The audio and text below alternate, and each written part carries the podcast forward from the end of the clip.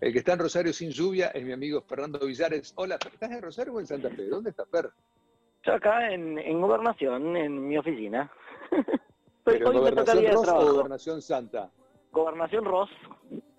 Gobernación Ross. Gobernación, Ross, acá con este hermoso día que la verdad que, eh, si bien obviamente hay mucha gente que putea y todo, pero es un muy lindo edificio para trabajar. La arquitectura de este pequeño edificio es, la verdad, muy bonita, lástima, bueno, la historia de lo que ha pasado acá adentro, pero bueno, es ya harina de otro costal. Ese es otro tema, sí, sí, es un edificio histórico, lindo. Eh, yo, que, yo que trabajé ahí también durante algún, tiempo, eh, podría mejorarlo un poco más, pero no importa. Sí, bueno, pero es, un edificio, muy viejo, es un edificio muy viejo y muy caro de mantener. No es broma mantener un bicharraco de este tamaño. Vos que yo ahora estoy en un, hotel del año 18, si no me equivoco, entre 85, creo que era 85. Em, si yo te mostrara eh, cómo está cuidado por dentro, parece que fue inaugurado ayer. Eh, ah. al ver la habitación te das cuenta, pero cuando vos vas viendo los detalles interiores de, este hotel, que en algún momento también fue una oficina postal, y, decís, no puedo creer el brillo que tienen eh, los ascensores, eh, ¿viste eso? Esa, cosa antigua de, de, de marcos dorados, como si fueran hechos Como si estuvieran hechos hoy, sí. Bueno, pero a ver, sin ir más lejos, nosotros acá en, Santa Fe eh, teníamos bien cuidado dentro de todo, a pesar de todo lo que le pasado, el edificio de las favoritas siempre estuvo impecablemente cuidado. Ah, bueno, sí, sí, estuvo bastante bien, sí, sí, bastante bien, sí hay, qué sé yo, pone el, Gran Hotel Savoy, boludo, en un, edificio también bien reciclado en el último tiempo, después que lo dejaron caer, pero lo reciclaron hermoso. Sí, un edificio muy bien recuperado. La aduana. Sí, ni hablar. La aduana, la aduana. La aduana. Tenemos, tenemos una arquitectura de la conferencia acá en Rosario. Hay, hay muchos lugares muy, muy lindos para el que le gusta la arquitectura para, para recorrer.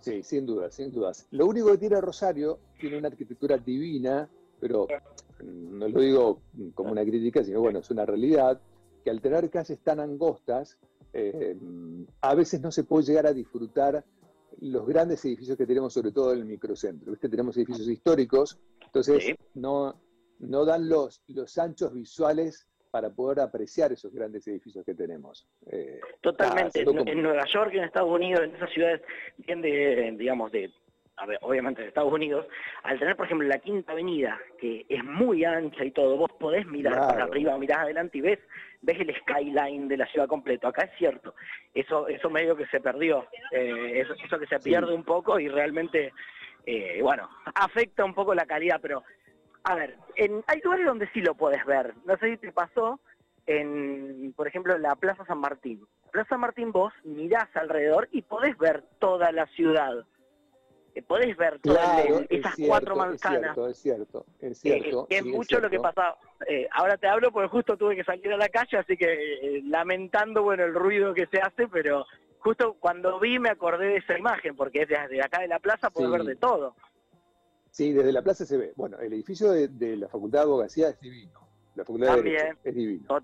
totalmente, totalmente. Es de, esas eh, construcciones arquitectónicas que la verdad que dan gusto de verlas desde cualquier ángulo. Yo lo único que critico es, no sé si es responsabilidad del decano o responsabilidad también de los estudiantes o de quién, pero debería estar un poquito mejor mantenido, sobre todo la parte de eh, un poco de Moreno y un poco de Santa Fe, eh, poner flores, poner árboles, digo, los centros de Sí, la parte de atrás de derecho. la parte de atrás de derecho que quedó ahí, lo que era agronomía antes, si mal no recuerdo. Exacto, sí. Y bueno, digo, los, centros de estudiantes, de buena onda, además de quejarse todo el tiempo, también podrían hacer algo bueno por la facultad, que es gratis, y decir, che, juntémonos, pongamos plantitas los fines de semana, hagámoslo lindo, pongamos un céspedcito lindo, pintemos, pintemos lo que está más o menos sin pintar, porque es algún, tipo de ayuda. reclamar. Sí, un voluntariado como para mantener la facu un poco más. Lo que pasa es que también, bueno, después se te empezarían a quejar porque, y pero el presupuesto de la universidad es muy alto, bla, bla, no es responsabilidad del rector y todos empezarían a patear la pelota y viste cómo es. Y, capaz que sí, estaría bueno alguna vez no mirar eso. Claro, chicos, chicos, la verdad, pónganse un poquito las pilas y no, y no se quejen tanto. Bueno, Em, bueno, el tema no, no fuimos por la rama.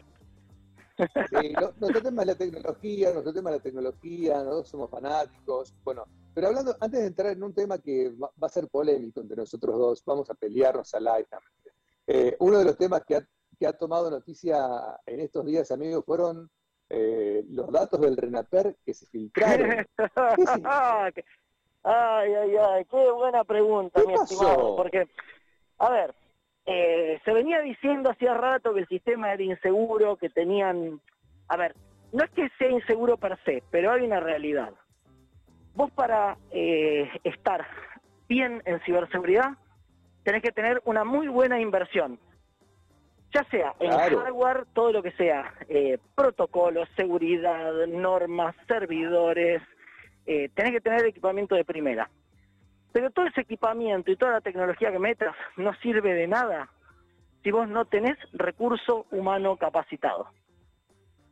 En particular, ¿por qué hablo de esto? Porque todos eh, pedían, no, pero ahora la, ah, la, seguridad de Argentina es una joda, que esto, que lo otro, ¿no? En las manos de quién están todos nuestros datos.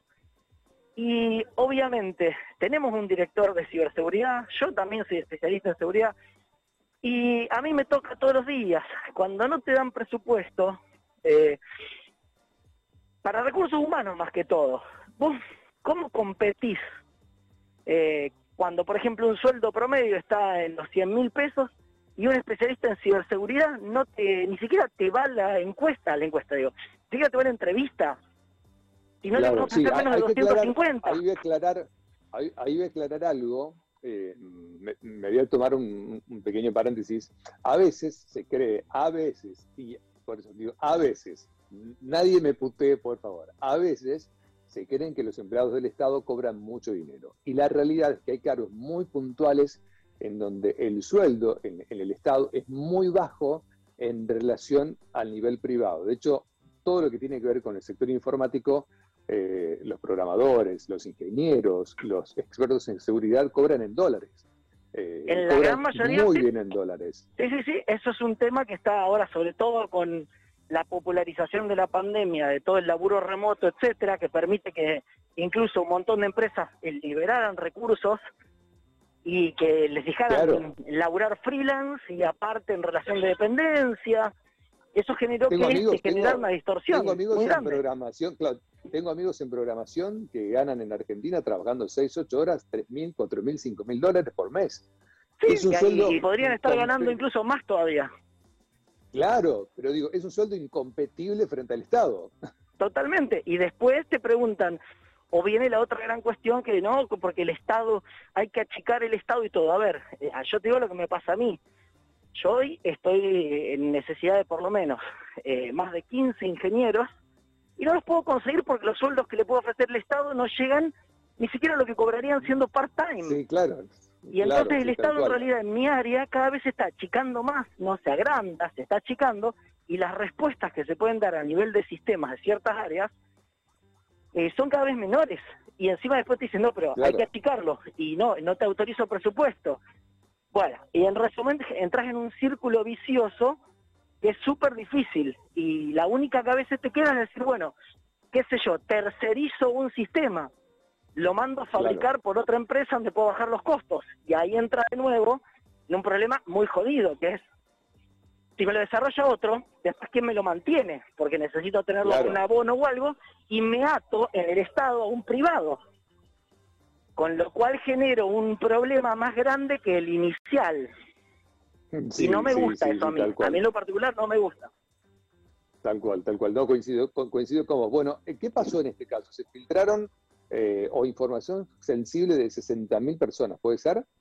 Todos, a ver, básicamente eh, por un error en las configuraciones de los servidores de red privada virtual, que ahora, o en los web services, porque la información oficial es que había sido un usuario que eh, entró de forma incorrecta en un servicio de VPN del Ministerio de Salud. Eh, la VPN obviamente te permite acceder a los, a los servicios web de lo que vos tengas que autenticar o validar. El RENAPER te valida y te autentica todo, y en salud más que todo, porque vacunas, etcétera, ¿qué te piden para verificar tu turno? Número de... El DNI. Trámite, el, el trámite. Ah, de trámite, ah, sí, el número de trámite, ese número horrible que nadie se lo acuerda, que es más difícil de encontrar que... Eh, bueno, entonces, el utilizar el número de trámite como una, como una contraseña generó un despelote. Bueno, la cuestión es que, como validan contra ahí, dicen que por ahí se filtró. Eh, ah, la cuestión es que ahí tenés, fíjate el problema grande que viene. Eh, el Estado salió a decir que bueno, que no se filtró todo. Yo les creo, pero a ver, primero dicen que no se filtró nada, que solamente en algunos cientos. Y después sale en todos los foros y sale la información de 60.000 personas actualizada hasta septiembre, eh, como que no era tan chiquito como parecía. Es, eh, es de verdad que se filtró todo. y ahí tenés todos tus DNIs, tu número de trámites, tu fotito con los datos biométricos, más los códigos y validaciones. Todos esos códigos y validaciones te permiten tener los códigos para generarte un DNI falso, más la biometría. Con lo cual, eh, alguien que no tenga en la validación la famosa prueba de vida, ¿viste? Cuando te piden en algún servicio, tocarte la nariz, hacer un guiño, todo eso. Un servicio que no te pide eso, listo, tenés todos los datos de la persona completa, hasta el último domicilio. Ahora, imagínate, eh, para cambiar y estar otra vez seguro, tenés que cambiar por lo menos el número de trámite. Eh, eso significa que te tenés que ir a hacer el DNI de vuelta. Claramente. 45 millones de argentinos, si fuera así, 45 millones de personas que se tienen que hacer el DNI de vuelta, aunque sea para zafar del número de trámite. Claro, claro, claro, claro. Y esto no, es la primera hacer a propósito. ¿podrían hacer el número de trámite un poquito más grande? Porque yo no lo veo, pero no importa. No, lo que tienen que cambiar es ese número, ese número de trámite no tiene que servir para absolutamente nada de validación, eso tiene que ser, el número de trámite solamente tiene que ser algo a motivo administrativo de la base de datos, pero no tiene que usarse para nada importante eso es lo primero, que lo hayan usado para todo realmente es una joda, pero no es una decisión que yo pueda tomar, yo no diseñé ese sistema, no, yo no, tengo nada que ver. Habrá que ver qué se les pasó por la cabeza a los ingenieros en ese momento. Yo no lo habría usado. Claro. Bueno, de acá, de acá seguro, de acá de Estados Unidos no lo robaron seguro esa idea. Bueno, eh, vamos a cambiar de tema. Nada, si copian, vos sabés que eso digo, ¿de dónde copian las ideas o de dónde las sacan? Bueno, eh, normalmente de España, normalmente todas nuestras ideas en estas cosas son españolas. El DNI electrónico, todo esto, casi, toda nuestra cabeza viene en ese sentido de, la documentación de España. Ay, Dios santo, bueno, nada, si me agarra la cabeza, cuando me agarra la cabeza. Vos es que, eh, no, no, quiero decir cosas porque no quiero decir nada porque hay, gente que se va a sentir ofendida, pero bueno, no importa. Eh, no, no, porque viste que hay como una especie de cosa de, hay, hace unos años que la Municipalidad de Rosario, y sobre todo, y hay un sector de la, población que eh, quieren hacer de Rosario como una Barcelona. Primero que entre Barcelona y Rosario hay una distancia como enorme, por un lado. Y aparte, aparte una cuestión de, un planeamiento de ciudad que permite el crecimiento. Barcelona estaba diseñada por Gaudí desde un momento para que creciera claro eh, ordenadamente, casi hasta el infinito, las diagonales, las paralelas, la forma que está armada. cambio Rosario, que creció el centro, digamos, bastante ordenadito, pero después ya saliste de la circunvalación y que ahora con los loteos es un despelote inmundo, porque de nuevo, eh, todo eso está hecho al tuntún, esperando las excepciones eh, y no haciéndolo bien. Digamos, te agarra un, un especialista en armado de ciudades los, bueno, ya hicieron varios informes donde dijeron que la diagramación de Rosario era un desastre completo, tardaríamos décadas en, hacer servicio. bueno. pero más allá de eso, eh, salgamos de ese tema porque hoy estoy como que no me quiero meter en estos temas, pero la semana pasada se presentó, se presentaron las nuevas computadoras de Mac, se presentaron las nuevas MacBook Pro, eh, con mucha, mucha, mucha potencia, vos me dirás si es así, eh, con un diseño que para algunos ha sido cuestionable, se ha vuelto a las raíces en algunas cosas. ¿Tiene eh, diseño? que le había quitado. ¿Tiene diseño ya? ¿Tienen diseño?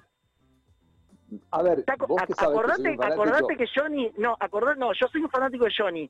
O sea, Johnny Ive es el mejor diseñador que haya existido, creo, industrial en la historia. Ahora, ¿vos estás seguro de que tienen diseño ahora? Desde que ya él no es parte de Apple y le tercerizan los diseños, mm, yo ya no sé si está toqueteando de verdad en las cosas.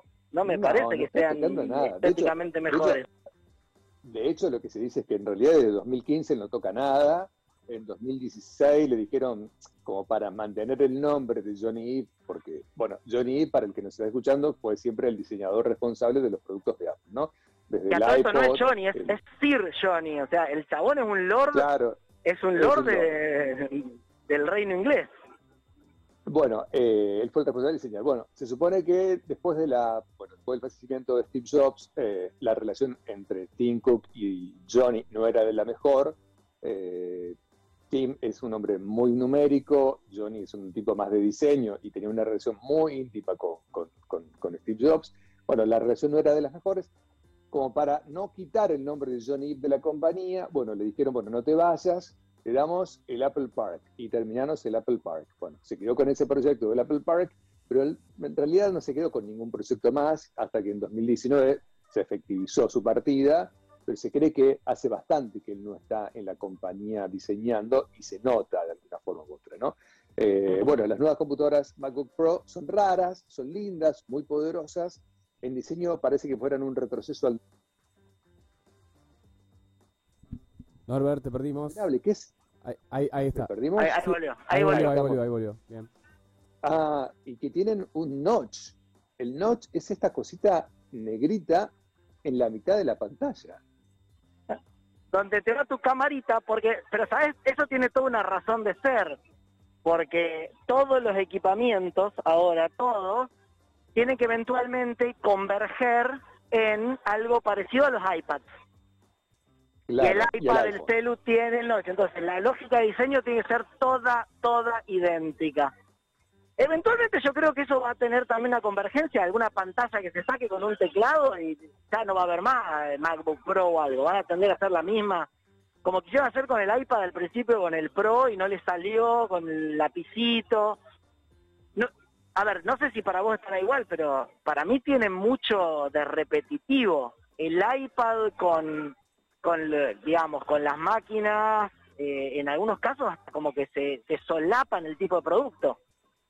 Sí, sí, sí, sí, sí. Sí, yo, bueno, a ver, eh, yo el iPad igual la uso para el avión, por ejemplo, eh, que me resulta más cómodo tener el iPad en el avión y ver una peli en el avión ahí, porque me bajo las películas que yo quiero en las que pone el avión. Este, y por ahí la compu, viste que es un poquito más incómoda tenerla en el avión. Eh, por lo menos para mí. Sí, pero ya con una 11 pulgadas, como son ahora una 13, una 11, son tan chiquitas, viste, como que el, tamaño como que ya es muy...